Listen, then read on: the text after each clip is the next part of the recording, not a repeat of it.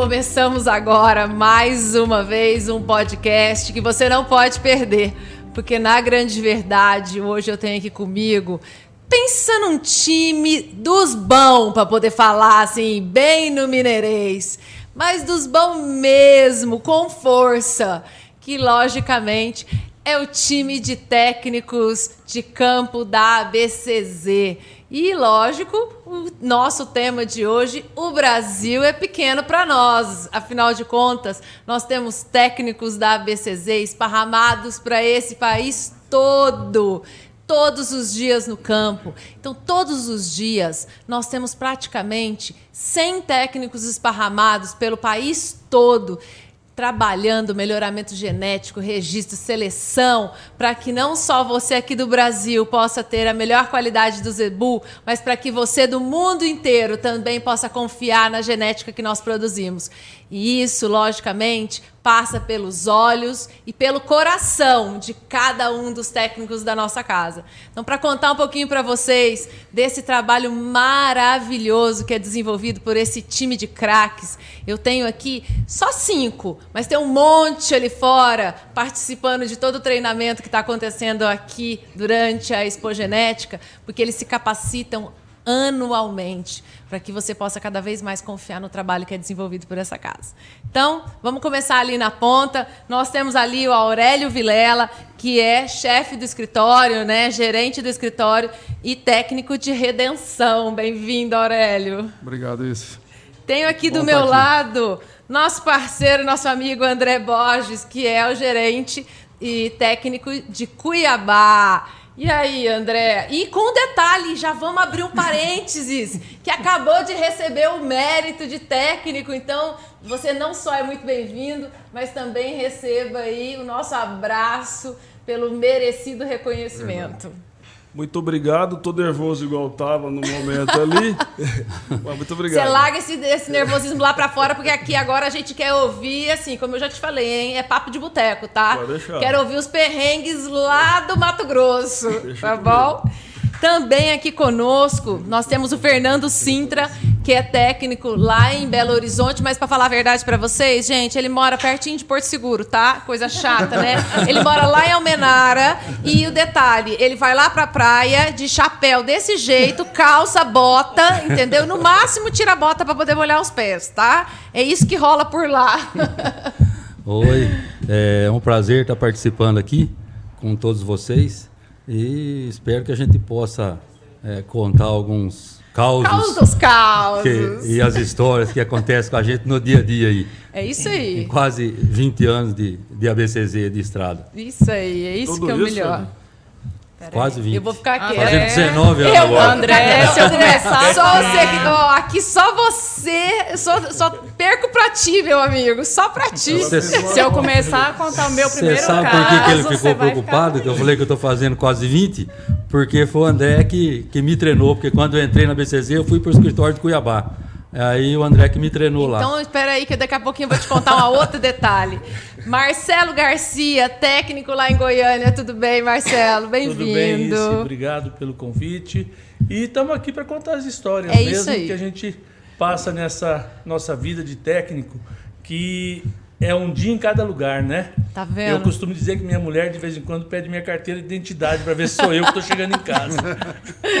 Verdade. Bom, gente, e aí eu tenho que contar para vocês o seguinte, que eu tenho é, uma satisfação muito grande de apresentar para vocês essa moça linda e competente né, que é a Marcela Galvão, que dentro desse esquema aí de contar aí quem que tem mais tempo, né, eu tenho que, eu tenho que dizer para vocês, com muito orgulho, apesar da idade do tempo, Pupila. que Marcela foi minha estagiária dentro da área técnica da BCZ. E olha que orgulho eu ter a Marcela aqui hoje. Marcela é, uh, trabalha em Fortaleza. Aí, gente, é para ter inveja mesmo. Uma mulher linda dessa, competente, ainda mora em Fortaleza, meu Deus. Merecido, né?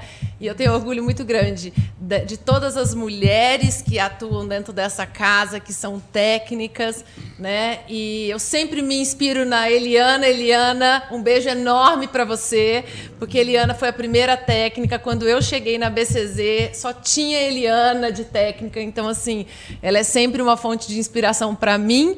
E como é bom poder ver agora a Marcela já aí realmente desenvolvendo um trabalho lindo. Seja muito bem-vindo e saiba que eu tenho um orgulho enorme de ti, menina. Muito obrigada, Ice. Obrigada, assim, pela primeira porta aberta para mim, né? Primeira porta quem abriu dentro da casa foi a Ice. Então, assim, um orgulho imenso de ser pupila da ICE. Né?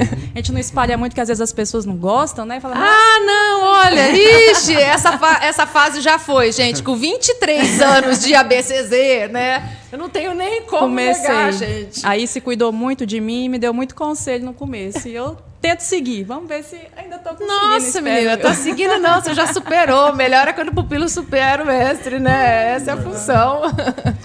Mas obrigada pelo convite e por estar aqui hoje. Muito obrigada. Pois é, gente. E aí é o seguinte: cartas na mesa, moçada. Vamos contar a real. Hã? O importante é o seguinte: eu queria, é, na verdade, contar para você que está aí no Brasil e que está aí em qualquer parte do mundo, porque a gente sempre fala que a gente é, literalmente chega em qualquer parte do mundo, é, dizer para vocês que o trabalho é, impecável desses técnicos, uma dedicação imensa, né? Como vocês já ouviram que o Marcelo falar, sai de casa cada hora num canto e, e realmente estão aí uh, trabalhando com muito amor, né? E eu sempre falo que quando a gente trabalha com amor, tudo dá certo, a gente faz o melhor. E, e os nossos, o nosso corpo técnico é isso. Trabalha com muito amor e dedicação e passam por N dificuldades né, ao longo do desenvolvimento desse trabalho. E eu quero que vocês entendam que o Brasil, do tamanho que é, nós temos tantos técnicos capacitados é, no nosso país, que atuam aqui no nosso país e que muitas vezes ainda auxiliam o trabalho é, de seleção e tal, e alguns trabalhos específicos em outros países, principalmente da América Latina, né? Então é um time de craques, vamos e venhamos, né? Então, na grande verdade, eu quero que vocês contem um pouquinho de tudo que acontece em volta desse trabalho, né? De tantas as coisas que, que rolam por aí, coisas boas, coisas ruins, alegres, difíceis, né? Mas é, é muito peculiar é, esse trabalho do técnico. Mas eu, eu costumo. É, hoje mesmo eu ainda estava brincando dizendo que eu continuo dizendo que, mesmo estando aqui hoje na área internacional, para mim, os melhores dias da minha vida continuam sendo aqueles que eu consigo amanhecer dentro de um curral. E acho que eternamente vai ser assim. E eu tenho certeza que o de vocês também. Então, quero ouvir um pouquinho de vocês. André, você que é nosso mérito, por favor, nos dê a honra de começar contando. Ah, e E demais, né? eu fui para o Mato Grosso em 88. André é formado aqui, né, André? Na é, nossa Fazu. Foi bem é. na Fazu, né?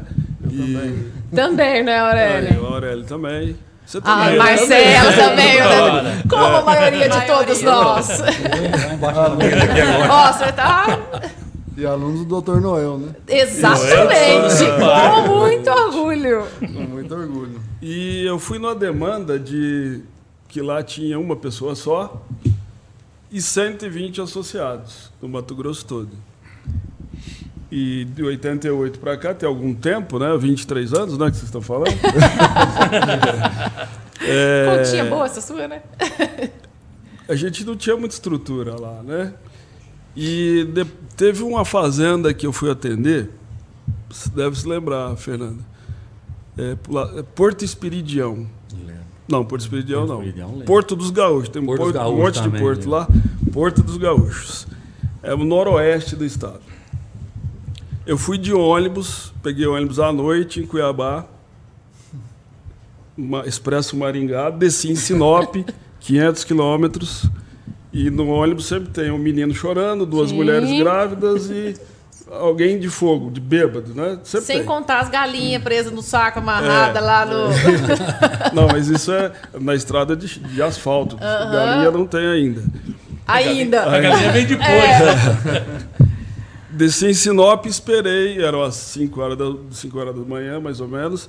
esperei o ônibus que era diferente para pegar a estrada de chão para acabar de chegar em Porto dos Gaúchos. Ali, a- a- na verdade, eu ia descer antes do Porto dos Gaúchos, num botequinho lá onde a- o pessoal da fazenda ia me buscar. Deu tudo certo. Tudo cronometrado. Uma caminhonete estava lá, desci do ônibus, fiz o serviço. Quando foi, daí a dois dias, o ponto de retorno era nesse lugar mesmo, só que para trás, né? E o ônibus ia lá em Juara e voltava. E o almoço era lá, inclusive, do ônibus. A marcação No era o almoço. No botequinho. Chegou o ônibus? Não, ainda não passou. Falei, então estamos no horário. Dispensei o motorista da caminhonete, que era longe, uns 20 quilômetros dali. E lá vem o ônibus. Falei, opa, vai almoçar, né? Deixa eu almoçar na frente. Aí, aí eu fui almoçar também. E sempre, te- quando é assim, ônibus picado, né? Que para em qualquer lugar, sempre tem um, um- o motorista e um cobrador, né? E eu não sei como é que aqueles caras escrevem um bilhete da passagem ali, porque é tudo na mão, Na mão. ônibus andando na terra. Mas escrevia. E o cara foi o primeiro a descer do ônibus. Ó, sem pressa. Não precisa pressa porque o ônibus estragou, só tá com a terceira. A caixa de câmbio acabou de estourar. O resto. Ah, beleza. Aí desceu as mulheres grávidas, Sim, tinha mais as crianças. criança, mais gente de fogo e as galinhas Aham, também, né? claro. É, todos indo para Sinop. E como é que vai fazer? O, é, esse, esse cobrador pegou uma carona para retornar para Juara, para pegar o ônibus reserva, porque não existia rádio, celular, muito menos, não tinha comunicação. né? Foi embora para trás. Acho que escapulindo do, do problema que ia acontecer para frente. Parou um caminhão do Atacadão, você já deve ter ouvido do Atacadão, baú, Baú. um motorista do caminhão e uma, dois ajudantes para almoçar no botequinho. Aí um cara que estava, um, motor, um passageiro do ônibus, foi lá e já pagou uma coca litro. E já Opa, cantou uma já tá carona. garantido o atacadão. Já cantou a carona e ganhou a carona lá na boleia do caminhão. Aí o povo ficou revoltado com aquilo, né? Eu- nós íamos dormir ali, no final. Isso eram umas duas horas da tarde já. Fernandão, hora que esse motorista pagou a conta, vambora. Fizeram uma revolta em volta desse caminhão. As mulheres grávidas, as crianças, as galinhas, os caras de fogo não deixaram o caminhão embora e requereram ir embora também. Mas que jeito que vai? Não, aí dentro, dentro do baú, cara, dentro do baú. Dentro do baú. Aquele calorzão. Vai escutando. E eu fui Pelo amor também. de Deus. Esse é o Mato fui Grosso, embaixo né? Técnico da BCZ. As justo. duas sacolas de bala, de ferro, né? É. Eu fui o último a subir, empurrando as mulheres grávidas, as crianças, as galinhas. Subi no caminhão e foi uma porta lateral aberta, amarrada com arame. E ele andou uns 200 quilômetros na estrada de chão. Sair não lá na, na é, pra sair lá em Sinop, chegamos à noite, eu era só terra. Nossa. Não queira andar no caminhão baú, na terra. Calor do Mato Vazio, Grosso, não 40 tinha graus. nada lá. A poeira não sai pro lado, ela vem pra dentro. É, ela aspirada. Cara, foi difícil. Isso é uma história que eu não vou esquecer Ô, nunca mais. Nunca mais. Ô, Nunca mais. registro dolorido esse. hein? Esse foi. Caramba. Nossa, gente, pensa bem. Cada dificuldade que vocês passam. Bom, lá em Redenção, então, Aurélio. É difícil. Eu fico imaginando quando você chegou por lá. Ainda é difícil, né? Já foi pior. A gente tem Hoje tá lado. difícil. Hoje tá difícil. Hoje, pelo menos, tem celular, né? Tem Tem internet, celular, de alguma as fazendas maneira. têm Wi-Fi, né? Antigamente não tinha. Quando tinha no rádio amador e que dependia de serviço de retransmissão na cidade. E aí, se não tinha ninguém no escritório da fazenda, Pronto. Podia Acabou. ficar lá falando câmbio, câmbio, que não tinha câmbio não pra poder. era difícil, muito difícil. Mas uma história interessante, uma vez eu fui para São Félix do Xingu. Fui com o criador. Eu nunca tinha ido de carro, sempre de avião. E foi em 2004, foi um ano que choveu demais. Nós saímos umas quatro e meia da manhã de Redenção. Passamos em Xinguara. De Xinguara para frente era tudo terra. Na primeira vila que tem, logo assim, uns 6 quilômetros de Xinguara, uma tal de Xinguarinha, tinha só uns 8 quilômetros de atoleiro. Putz, querido. Não era uma Nossa, toleirinha. eu já sofri demais. E, não era o atoleirinho aqui de Minas, Não. né? Imagina o atoleiro. e era o primeiro atoleiro. Caramba. A nossa sorte que um gerente, um gerente de uma fazenda um pouco para frente, estava vindo para a cidade e mandou um trator para puxar ele. Esse trator rebocou todo mundo. Tinha lá uns 30 caminhão, com mais uns 50 caminhonetes e foi. Aqui foi abrindo. Nós não andamos 6 quilômetros, tinha outro. Putz. E mais uma ponte caída e tendo que passar dentro do, do rio. E Meu caminhonete fundida que já estava ali, já tinha umas oito. Ô, louco. cara. A sorte que a nossa foi, né? E eu falei assim, nossa, podia quebrar aqui logo, fundir aqui, porque tá pertinho de Pra voltar pra voltar. Xinguara, né? Imagina como vai estar pra frente. E eu sei que nós fomos. Nós gastamos... Ah, chegando em Água Azul do Norte, tinha mais uns 10 quilômetros de atoleiro. De atoleiro. Mas, gente. Pensa só, né? Só E nós, assim, toda hora que chegava nesses atoleirão, dava certo que tinha alguém puxando e nós fomos, né? E com isso tudo, não atolamos nenhuma vez. Mas nós gastamos 14 horas de viagem. Pra andar Ó, quantos quilômetros? andar- 400 quilômetros. Nossa senhora. E chegamos de noite. E hotel sem chuveiro quente, Ah. sem ar-condicionado. Ah. E muriçoca no bolso.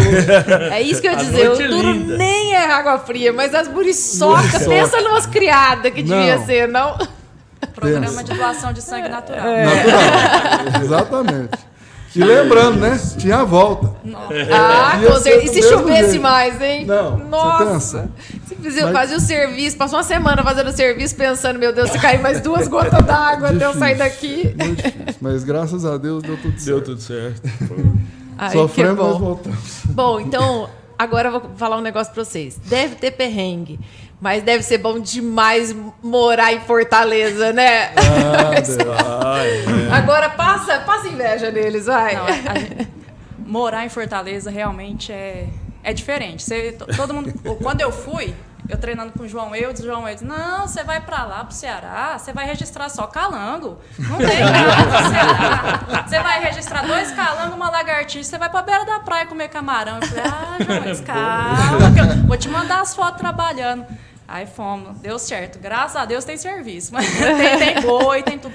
Mas é uma região que realmente, assim, me, me assim, me diferenciou, porque eu cresci na região de Uberaba, Mato Grosso, porque se eu contar o primeiro perrengue, foi na época que eu usava fralda e galocha, e o André me salvou dentro do curral. Então eu não posso contar muito essa parte, que o André registrava lá, ele vai ficar chateado, ele recebeu o médico, ele ia registrar Poupa na casa, ele hoje, ia vai, registrar- poupa ele Ele ia hoje. registrar na casa lá do meu vô, então Tá eu falei, não, vamos, vamos salvar, deixa, deixa ele, tá merecendo Não vou hoje, contar as né? idades, não, né?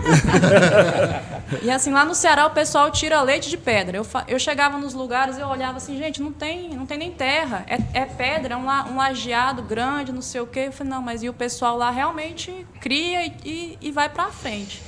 Mas um perrengue assim de, de estrutura, de deslocamento, igual os meninos estão contando, eu passei um também. O criador me explicou, não, a senhora vai fazer assim, assado, vai chegar em tal lugar, e de lá vai ter uma D20 lhe esperando. Eu já dirigi seis horas de Fortaleza até lá, cheguei, ok, estrada ok, estrada boa. Aí falou, agora você deixa seu carro aqui e nós vamos na D20. Beleza, vamos na D20. Aí ele pegou, me botou na D20, ok, costume normal, 43 graus no Ceará, sem ar-condicionado, mas vamos nessa. Entrei dentro da D20. Aí ele falou, não, mas agora eu vou levar a minha esposa, meu sogro, minha sogra. Eu falei, nós vamos tudo isso? Falei, tudo bem. Aí, eu, aí chegou um senhor de quase 90 anos, a mulher já tinha 100 e a esposa grávida. Eu falei, vou eu pra caçamba, né? Ok. Fui pra caçamba. Na hora que eu. Eu não tinha olhado dentro da caçamba. Na hora que eu olhei na caçamba, tinha três porcos piados. três porcos deitados lá, já tudo sujo de catinga de porco. As malas de ferro tentando não botar, que é de lona, em cima para não ficar depois catingando dentro do meu carro, eu voltar com com a catinga do, do cheiro. Falei, não. Aí sentei. Ah, fomos embora. E lá tem muita chapada, pontos de chapada dentro do estado, que você vai subir, então você tem que subir a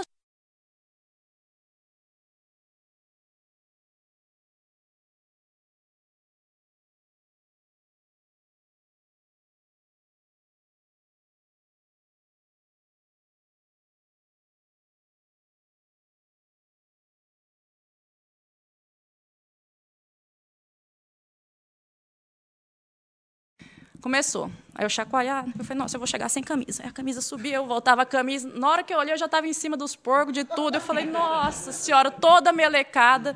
E eu só pensando, na volta eu entrar dentro do meu carro assim, o carro novinho, o primeiro carro que eu tinha tirado trabalhando na BCZ. Eu falei, nossa, eu não acredito, não. Eu falei, não, tudo bem, vamos. Chegar lá, dá um jeito, né? Foi 40 quilômetros de estrada de chão subindo e descendo e batendo, passando por dentro de rio. Eu falei, não, não vai chegar nunca, não. E a poeira subindo. Meu cabelo já estava desse tamanho. Eu passava a mão, não saía porque os nós entravam. Eu falei, não vai entrar nem o chapéu mais na hora que eu chegar na fazenda. Mas tudo bem. Porque o chapéu não dava para botar, porque o vento levava. Cheguei dentro dessa fazenda, aí eu olhei para ele, vamos trabalhar? Vamos. Cadê o gado? Aí, não, vou buscar. Eu falei, tá, tudo bem, né? Aí fiquei esperando lá, ele era debaixo de uma árvore só. Aí ele foi buscar o gado. Aí chegou com um no laço. Eu falei, ué, mas gente.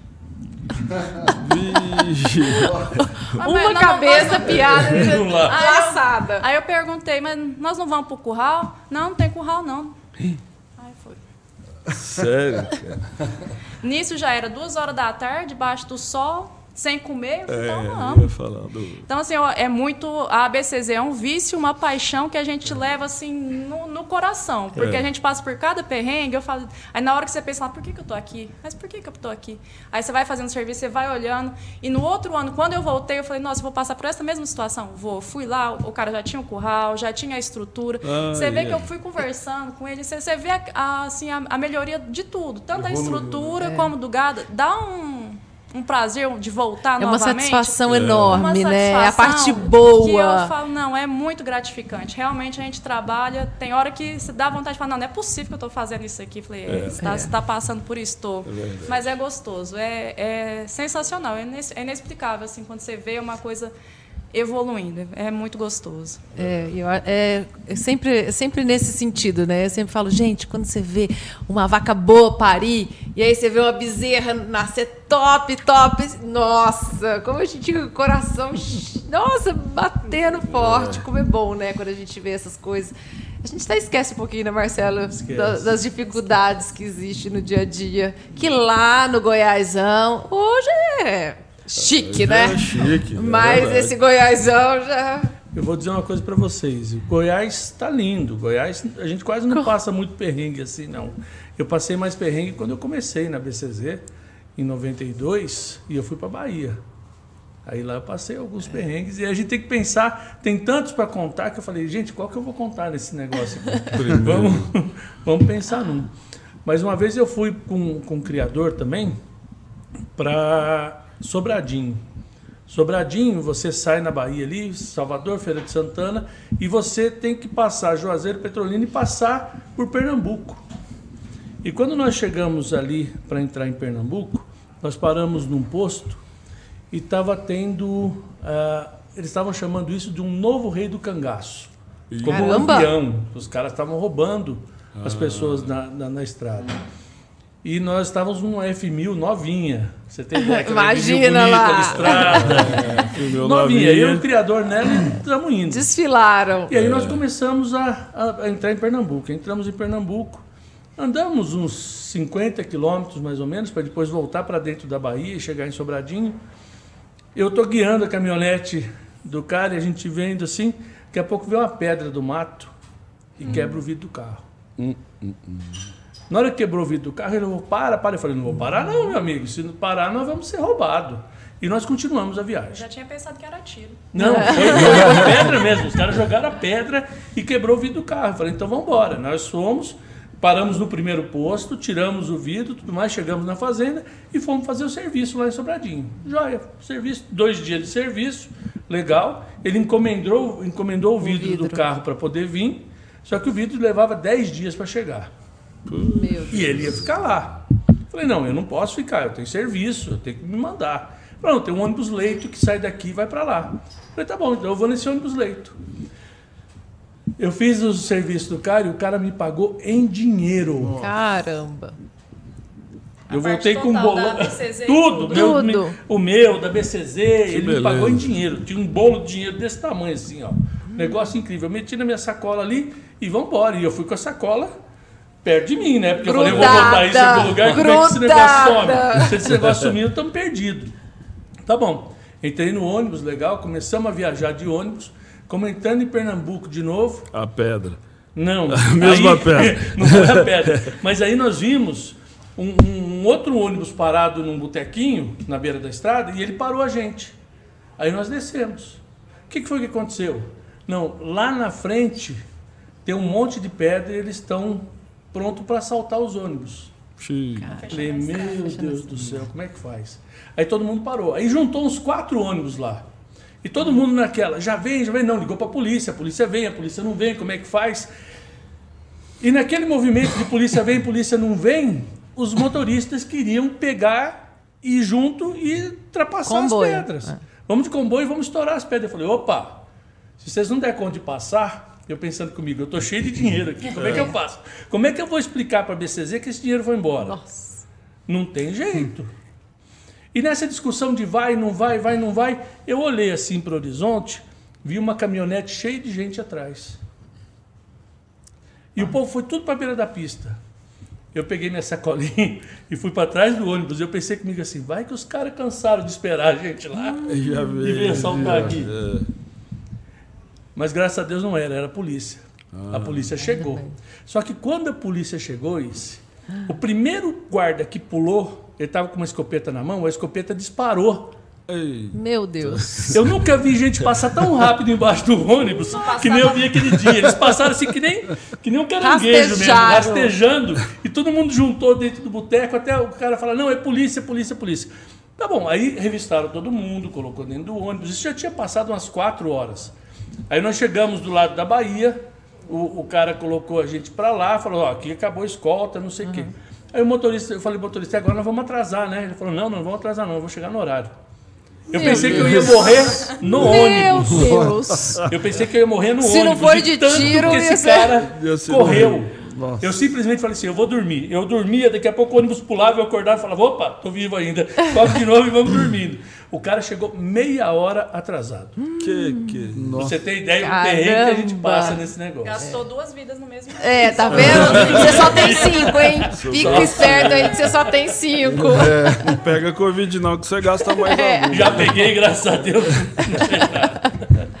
Bom, Fernandão, conta aí pra nós se lá perto, lá da. Lá na. Como é que é? Na Almenara, lá pra aquelas bandas de lá. Como é que são os perrengues que acontecem? Eu vou contar um. Logo que eu entrei na BCZ, lá no Mato Grosso. Olha lá. Se Mato Ei, Grosso esse tem Mato história. Grosso da Me história. deixou saudade demais. Ai, da história ainda deixa saudade, É, imagina. Com certeza. E o pessoal tá todo mundo contando a história de viagem, né? Aí eu fui para uma fazenda, o André fez um mapinha. Não, para chegar na fazenda é 90 quilômetros de terra. Falei, tá bom, vamos embora. E chefe mandou. marquei a quilometragem no carro e fui andando. E esse trem escureceu, era uma buraqueira danada. Eu achei que ia chegar de dia. E deu 6 horas, 7, 8 e tinha dado uma chuva. Eu passei com o carro num buraco, estourou uma roda da frente lá. Acho que era mucinete, o papai falou que era isso aí. Eu olhei, no, faltavam uns 12 quilômetros para chegar na fazenda, já eram as 9 e meia da noite. E mato. Os dois lados da noite, mato. Falei, o que, que eu vou fazer agora, né? Falei, vou embora a pé. Tá faltando uns 12 quilômetros, eu vou embora a pé. E era um corredor, só ia na fazenda, não tinha jeito de errar. Aí comecei a andar, andei uns 50 metros, escutei um, um miado. Ah, Aí eu falei, é onça. Era Não tem chuva. jeito. Era chuva. É onça. E aí eu lembrei que um dia, uma fazenda que eu tinha ido, o pessoal falou, não, quando a gente vai andar pro meio do mato e tal, à noite, a gente vai arrastando um galho cheio de folha, que aí faz barulho, a onça não vem na gente. Rapaz, eu tinha um facão no carro, eu voltei lá, peguei esse facão e cortei um galho de árvore e fui arrastando esse galho. andando, andando, dali a pouco as folhas foram acabando, né? Falei, parei, corta outro e fui embora. Cheguei na fazenda, fome, e cansado pra burro, arrastando esse galho. Um, uns mãos 12 tudo quilômetros. Não, acabava a folha, você ia arrastando a folha, acabava, eu cortava outra e vamos embora. Chegou lá, cachorrada avançando na gente. Pra chegar. Não era tiro, não, não Não, era cachorro. Menos aí mal. eu falei, e agora, né? Aí cheguei, bati na casa lá, ó, e o cara, o vaqueiro, abriu e falou, ai, doutor, você achou que ia chegar cedo e tal, chegando 11 horas da noite? Falei, rapaz, o carro quebrou e não teve jeito. Aí ele falou, não, vamos, e eu com uma fome danada. Aí ele falou, vou chamar a mulher aqui, ela vai ajeitar uma janta pra você aí. Falei, então tá bom. A mulher levantou, Falou assim, ó, Braba. brabo, como Ah, imagina, né? imagina. Não, desse jeito ainda. Ela falou assim, não, tem um restinho de arroz aqui, eu vou fritar um ovo pra você. Eu falei, puta merda, eu com uma fome, rapaz. Você vai comer um ovo, um, um restinho de carne, arroz. né? É, eu quero comer uma carne. Vai comer um ovo, né? Um, um restinho de arroz. Aí a sorte que ela perguntou, que jeito você gosta do ovo? Aí eu falei assim, ó, eu a hora que eu vou comer ovo, eu gosto de dois, um mole e um duro. Eu fiquei com vergonha de pedir para ela fritar dois, aí ela fritou um mole um duro, foi o que salvou, foi dois ovos e um pouco de arroz. Oh, meu Deus. Imagina a fome do Nossa caboclo. senhora, mais difícil. Tem hora que. Isso aí no começo lá, mas é assim, tem muita história boa mesmo pra gente contar e. Nossa, a gente fica aqui de noite pra poder contar os se de for vocês. Eu tenho os causos, é, certeza. tem muita coisa. Nossa, isso é bom demais. Mas é, tem uma outra, uma outra coisa que eu acho que é legal da gente, da gente contar também, que dentro dessa, bem dentro dessa é, do que a, a Marcela comentou, que é o quanto a gente tem a satisfação de ver é, os criatórios irem melhorando, né? A gente passa, vocês especialmente, passam por cada coisa assim inimaginável. Mas eu acho que essa questão de poder ver evolução, eu acho que também acaba trazendo uma satisfação enorme e muitas vezes assim uma gratidão pela oportunidade de estar vivendo aquilo, de estar vendo isso. E eu acho que muito assim, vamos dizer aí dos últimos, das últimas duas décadas, vai principalmente, acho que a gente está podendo é, realmente ver na prática uma evolução enorme no rebanho brasileiro, né? Acho que a gente consegue vivenciar isso. Acho que o PMGZ, o Programa de Melhoramento Genético nosso aqui da BCZ, é, alavancou absurdamente esse trabalho, né? Então acho que a gente tem possibilidade hoje de ver é, resultados muito bons. Né? Lógico, ah, ainda temos muito para poder melhorar e para poder crescer, para evoluir, graças a Deus. Né? Ainda bem que tem mundo. serviço para muito técnico aí, muito por muito tempo tempo. ainda. né? Isso, essa é a melhor parte. É, até porque a gente sabe muito bem Inclusive, no início da, da semana, é, o Josaca e o Henrique tiveram aqui conosco, contando todos os perrengues. José, eu querendo saber do Josaquian por que, que ele perdeu esses- os cabelos todos ao longo desses 30 anos de ABCZ. Mas é, já é sabido, logicamente, a gente é, de- sempre compartilha informação de que, além dos números, né, o melhoramento genético é feito pelo conjunto números e olhos. Verdade. Então, sem os olhos dos nossos técnicos, sem a capacidade de se analisar os animais visualmente e juntar esse conhecimento, né, ah, com os números que são gerados pelo programa de melhoramento genético, a gente não consegue ter um resultado equilibrado, eficiente é, e que tenha acurácia e tudo mais. Então, o melhoramento genético ele é composto por números e olhos de profissionais treinados. E vocês é que são especialistas nesse trabalho. Então, eu queria ouvir um pouquinho de vocês também.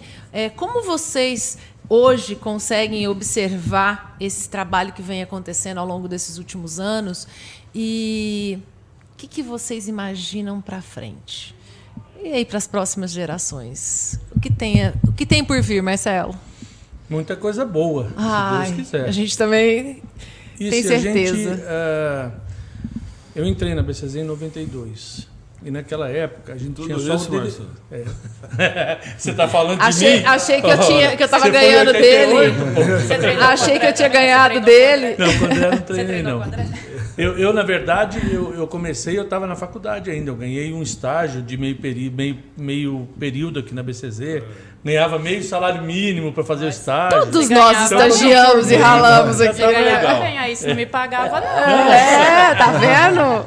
Então, quando- na- eu acho é, um, um exemplo bem legal que, que eu tenho para falar para vocês. Lá em Goiás, quando eu comecei a fazer o registro para a Fazenda Santa Clara, nós começamos. a- que nem eu estava falando um pouquinho antes. A gente entrou, a gente só tinha o CTP. Uhum. Então a gente fazia a pesagem, Sim. a gente procurava os relatórios de pesagem, Lógico. em cima do olho, aquele relatório de pesagem, a gente costumava fazer a seleção do- dos criatórios. Hoje nós temos o PMGZ, Com uma quantidade de dados, acasalamento, dados, DEPs, tudo isso que está na nossa mão. Mas só isso não basta. Sabe? Só isso não basta. Essa fazenda que eu estou falando, quando eu comecei lá, que tinha de animal de chanfro torto, despigmentado, essa coisa toda, Uhum. e animais que tinham até números bons, né? E aí eu falei para o criador, falei, olha, nós precisamos começar a apartar isso. Uhum. Nós precisamos começar a olhar isso. Então vamos começar a olhar o quê? Vamos começar a olhar bezerro. Sim. Vamos olhar, vamos apartar bezerro igual a gente aparta registro definitivo. Vamos passar Sim. de três em três, vamos tirando, vamos fazendo e vamos, vamos levando. Depois o registro definitivo também buscando uma qualidade um pouquinho melhor e Vai aumentando a pressão da aumentando seleção. a pressão de seleção e com o olho.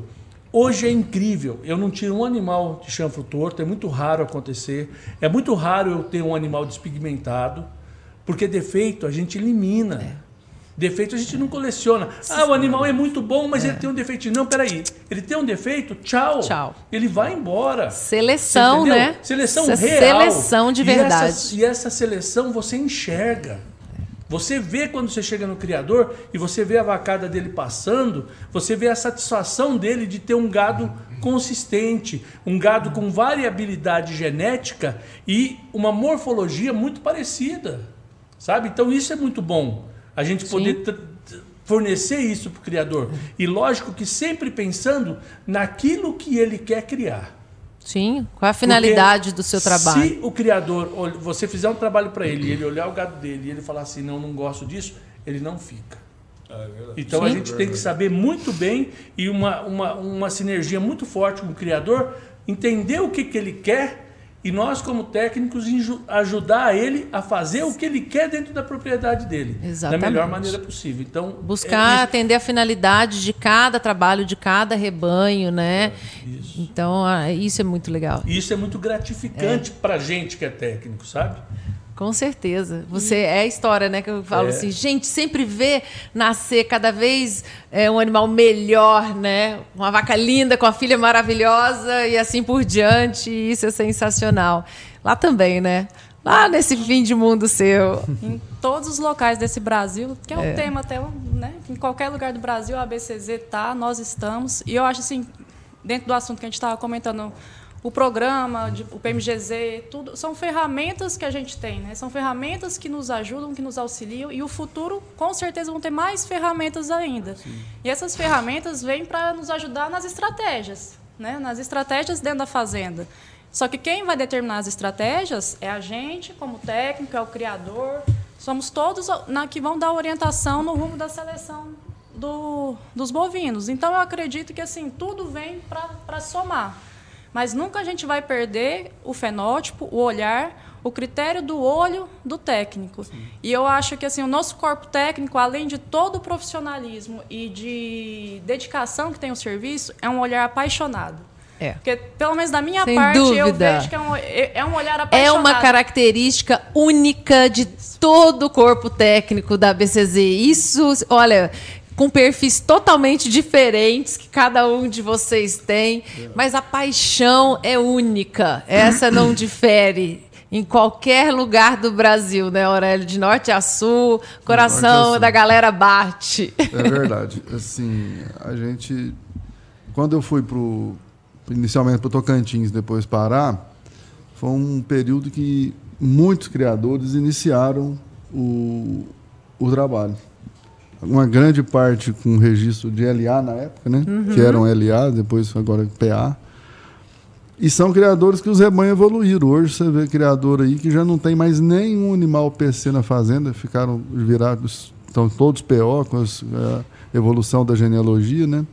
Criadores fazendo melhoramento, participando do PMGZ, com venda de reprodutores hoje com um preço eh, com valor agregado alto, com reconhecimento do, do mercado, né?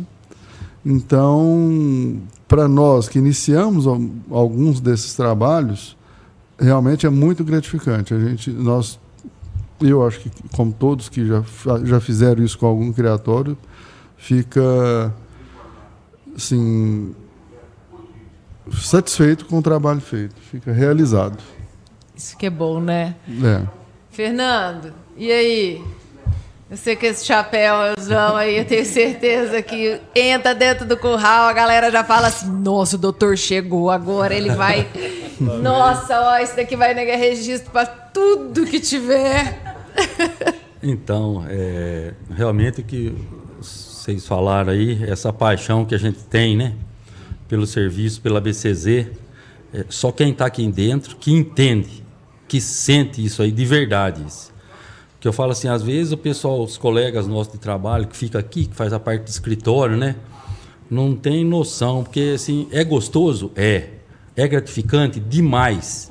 Mas sempre eu falo assim que a, a solidão de um quarto de hotel que a gente passa É também triste. é só a gente que sabe o que, que é. É triste. 15 dias, 20 dias, 30 dias fora de casa.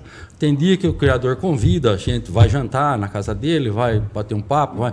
mas tem dia que a gente chega num hotel às 6 horas da tarde e sai no outro dia às 6 da manhã. E é hora de compor música, né? Essa hora. É verdade. E assim, o que mantém realmente a gente no, no, no serviço é a paixão pelo Zebu e pelo melhoramento. É, eu, além de ser apaixonado pelo Zebu, eu sou, assim, eu tenho alguns técnicos, colega nosso que até brinca comigo, eu sou um apaixonado pelo progenética. É fantástico, não é? Esse, Vamos e, e assim, a segunda-feira que teve no, Brasil em 2006, foi eu e Chiquinho que fizemos. Olha. E de lá para cá eu tenho feito assim, de teve ano de eu fazer oito, nove feiras. Que maravilha!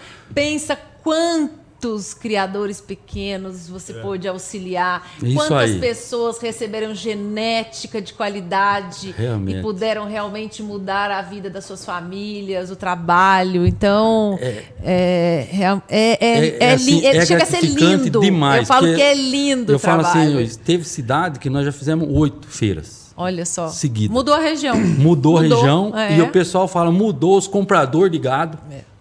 Antes eu tinha que eu oferecia gado para 15, 20 pessoas. Hoje, tem 15, 20 pessoas que chegam em mim e falam: a hora que você for vender os bezerros, você me dá prioridade. Tá eu quero comprar seus É bezerros. verdade. Então muda qualidade, muda é, renda, muda até assim, a autoestima do Sim, pequeno criador. sim. Sabe? Então é um negócio que é realmente muito gratificante. Assim, eu agradeço demais a BCZ ter é, colocado esse progenética para funcionar e eu poder participar de tantas feiras co- como eu faço. E assim, a coisa que eu adoro, assim, a gente dá, faz os seminários, né? E sempre eu, eu gosto de fazer, de falar e o pessoal interage. E, e, assim, o que me dá mais, mais alegria é quando eu chego no outro ano para fazer a feira e vem um senhorzinho de lá e quer levar a gente na fazenda para ver os bezerros Os que tá nascendo. filhos todo, touro. Ô, Fernandão, vamos lá. Será que você consegue um tempinho para ir ver os bezerros que tá nascendo? É. E tá- mostra a felicidade da pessoa, sabe? Que- quero, ver é- seus, eu quero ver os seus comentários, É. quero dar palpite lá do que, que tá Isso, nascendo. isso aí é muito gratificante. O pessoal chega e fala, é, me ajuda a escolher um touro. Aí normalmente eu falo, ajudar eu não, ajudo, não posso ajudar, É. não. Mas eu falo o que, que você quer e você fala os touros que você quer. A gente fala o que, que você faz na fazenda, na propriedade. É. É, mas é assim, é muito gratificante essa parte do progenética também. Você sabe que hoje já tem progenética até na Bolívia, né? Ah, eu não sabia, não. É, você tá achando que progenética tá só lá na tua, lá na tua área? Você tá muito enganado, E meu assim, amigo. Olha que coisa maravilhosa. Made in Brasil E eu total. gosto de falar o seguinte: o pessoal da Emater, da região do Vale do Jequitinhonha, eles são diferentes. Assim, o tanto que eles dedicam e gostam, sabe? Manda um abraço pro pessoal. E- né? É, pode aí, ó, aproveita aí, ó, Ah, pra o pessoal da galera. Emater lá do Vale do Jequitinhonha realmente trabalha, a gente tem uma parceria muito grande, muito forte. E agora nós vamos fazer mais duas feiras. Esse ano eu já fiz cinco feiras lá e tem mais duas marcadas já. E assim, eu sou um apaixonado. Além do melhoramento genético que a gente faz dentro da fazenda do gado PO, é esse melhoramento genético que a gente ajuda o pequeno. Porque eu falo assim, a gente que vai e vê o pequeno comprar um touro, Eu falo, esse, esse pessoal, se não tivesse a progenética, eles nunca teriam oportunidade Exatamente. de ter um touro PO. Porque assim, num leilão, tem para todo mundo comprar na televisão, eles assistem leilão, mas eles não têm assim o dom de, de, de escolher um, um touro em 3, 4, 5 minutos que dura um touro no leilão, né? E eu, assim, eu gosto de ver, às vezes o cara chega 9 horas da manhã, aí ele fala assim: eu vou Namora esper- eu vou- esse é, eu vou, eu vou touro. lá buscar minha, minha esposa, eu vou Pra buscar meu outra, tio, eu vou buscar é. meu avô. Aí vem a família inteira, vê a hora que compra, faz uma festa danada. É. Isso aí eu fico assim, emocionado demais da conta. Isso muda a qualidade de vida das pessoas. É isso que eu acho mais legal. É muito gostoso, E, e eu sabe? sei o que, que você está falando, porque eu falo que cada vez que eu tenho possibilidade de abrir um novo mercado, e olha só, olha o que, que nós estamos dizendo, dentro do país e para fora, hein? Cada vez que a gente tem oportunidade de abrir aqui um novo mercado, nós estamos fazendo a mesma coisa do que o Progenética faz. A gente está levando genética para poder melhorar a qualidade de vida e melhorar a pecuária de um outro país. E é exatamente isso que vocês fazem dentro da região e que, na verdade, a BCZ faz eh, com as parcerias eh, no Brasil inteiro. Né? E a gente realmente se sente eh, muito orgulhoso de ter projetos assim dentro da nossa É, casa. é né? Isso é muito bom, muito, muito, muito bom. bom. E aí, Andadá, nosso mérito. Vou te contar uma coisa. Vou te contar uma coisa. Você sabia que o nosso tempo já estourou? Já. Já. É. Você já viu os meninos gritarem ali e falar assim, ó, tchu, acabou, acabou, acabou. Mas eu tenho que acabar te ouvindo, né, meu amigo? Você eu sabe. vou ser sucinto. Você falou MPMGZ, Ah, é, é um programa muito consistente e está nos dando uma base fenomenal lá no Mato Grosso, lógico, no Brasil todo, e nos trazendo muita responsabilidade lá, porque Mato Grosso, vocês sabem, mas é bom divulgar, replicar, é o nono, é o nono rebanho mundial. olha que Né? maravilha. E 90%, acho que até mais, eu vou arriscar falar 90, mas ponto 14 é zebuíno lá. Ou Mas dá pra poder disso. botar já pra 91, porque É. eu gosto de arredondar é pra cima esse negócio, viu? Quando eu cheguei lá, a gente tinha 120 associados da BCZ. Hoje a gente está com 890 Olha. e, e- e participando desse modelo Mato Grosso, né? E, e esse gado produzido lá também, hoje está enfrentando outro novo desafio, Aurélio e demais amigos, que são os agricultores Sim. que saíram da pecuária Sim. e estão retornando com a, pecu- com a pecuária, mas integrada à la- à- A lavoura. a lavoura integrada à pecuária. Então são animais de média a alta produtividade, porque são animais Claro. criados em, em sistemas semi ou confinados. Uhum. E a resposta é excepcional. É a qualidade muito da bom. carne, tem um pessoal estudando a carcaça lá, isso aqui tem um projeto deles. Sim. E, e- enfim, eu acho que tudo isso é devido à ABCZ, a ferramenta excepcional que ela tem, que é o PMGZ, o olho de todos nós Claro. e a vontade e a paixão de trabalhar. É isso E o daí. Zebu, e o Zebu, né? isso que eu ia É, dizer, né? Que é uma benção para o nosso país, que colocou o nosso país no patamar de um dos maiores exportadores de proteína animal do mundo, que eu sempre tenho a honra de dizer que, com muito orgulho, nós alimentamos o mundo sim, e ainda Perfeito. temos condição de alimentar muito mais, e é para isso que nós trabalhamos, é para isso que vocês estão todos os dias passando esses perrengues com amor, com dedicação, né? Para que a gente possa fazer cada vez mais e melhor. Eu acho que é isso que é fantástico, a gente ter condição de produzir com qualidade, entregar isso para poder alimentar o nosso Brasilzão e tantos outros países do mundo, porque é. é o reflexo do trabalho que começa aqui, que começa lá dentro do curral, que começa com o olho de vocês, que começa com a, com a análise dos dados. E vamos e venhamos, gente, nós podemos desafiar o nosso Zebu em qualquer condição. Né? Esses dias a gente estava falando aqui também, a gente manda Zebu lá para o Canadá, ele cria um pelão desse tamanho e ó, o bicho está lá produzindo, né? Joga lá no Nordeste, tá quase Vai comendo também. pedra, tá lá produzindo, né? Então, nós realmente temos é, uma honra muito grande de trabalhar não só nessa entidade, mas de trabalhar com uma genética, com uma espécie é, bovina que permite para nós tudo, né? É só a gente saber é, trabalhar Isso, vamos e venhamos, que a galera sabe e faz com amor e com excelência. E a gente vai sempre continuar colhendo bons resultados. Perfeito. E, logicamente, eu poderia trazer tantos outros técnicos aqui que e vocês novamente, que a gente teria história para poder ficar aqui Muito, contando o ano inteirinho, inteirinho, né? Eu tenho menor dúvidas disso. Que eu vou te falar uma coisa, se a gente ficasse aqui, a gente teria assunto prosa pro ano inteiro. Mas infelizmente, nosso tempo é super limitado. Então eu tenho que contar para vocês que com muita dor no coração acabou. É uma pena. É uma pena, mas Muito bom. muito obrigado por aceitar o nosso convite. Saiba que nós aqui do Brazilian Quero ficamos muito orgulhosos do trabalho que vocês desenvolvem e de é, é, entendam vocês que é, o trabalho de vocês e desta casa é o que dá segurança para que a gente possa literalmente ir até do outro lado do mundo, que é isso que a gente faz hoje, e abrir novos mercados e levar essa genética que vocês é, ajudam a produzir e que vocês trabalham e melhoram para o mundo inteiro. Então, nós nos sentimos muito orgulhosos com o trabalho de vocês e temos muita confiança em tudo que vocês desenvolvem. Então, recebam o nosso abraço, viu? E a nossa gratidão e que Deus continue cuidando de cada um de vocês, traga muita saúde, porque a gente continue tendo técnico no Brasil inteiro, Amém. que é isso que a Obrigado. gente quer para que a gente possa continuar chegando no mundo todo. Tá Obrigado. bom? Muito obrigada. E eu Obrigado. queria dizer para você Obrigado. que está aí que nós estamos terminando a Expogenética. Mas nós estamos terminando a Expogenética de uma maneira muito feliz, que é poder levar para você um pouco do trabalho que a gente desenvolve aqui nessa casa. Esse amor, essa dedicação, que nada aqui acontece por acaso. Tudo aqui acontece fruto de muito trabalho e de muito amor.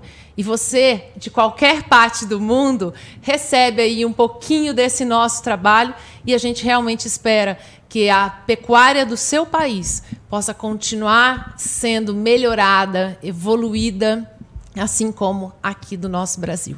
Então receba o nosso abraço. Esperamos te ver na próxima Exposebu, na próxima Expogenética, especialmente de maneira presencial. Já fica aqui o nosso convite. Você, como eu sempre digo, é muito especial para nós. Então, nós em breve nos vemos. Até mais. Tchau, tchau.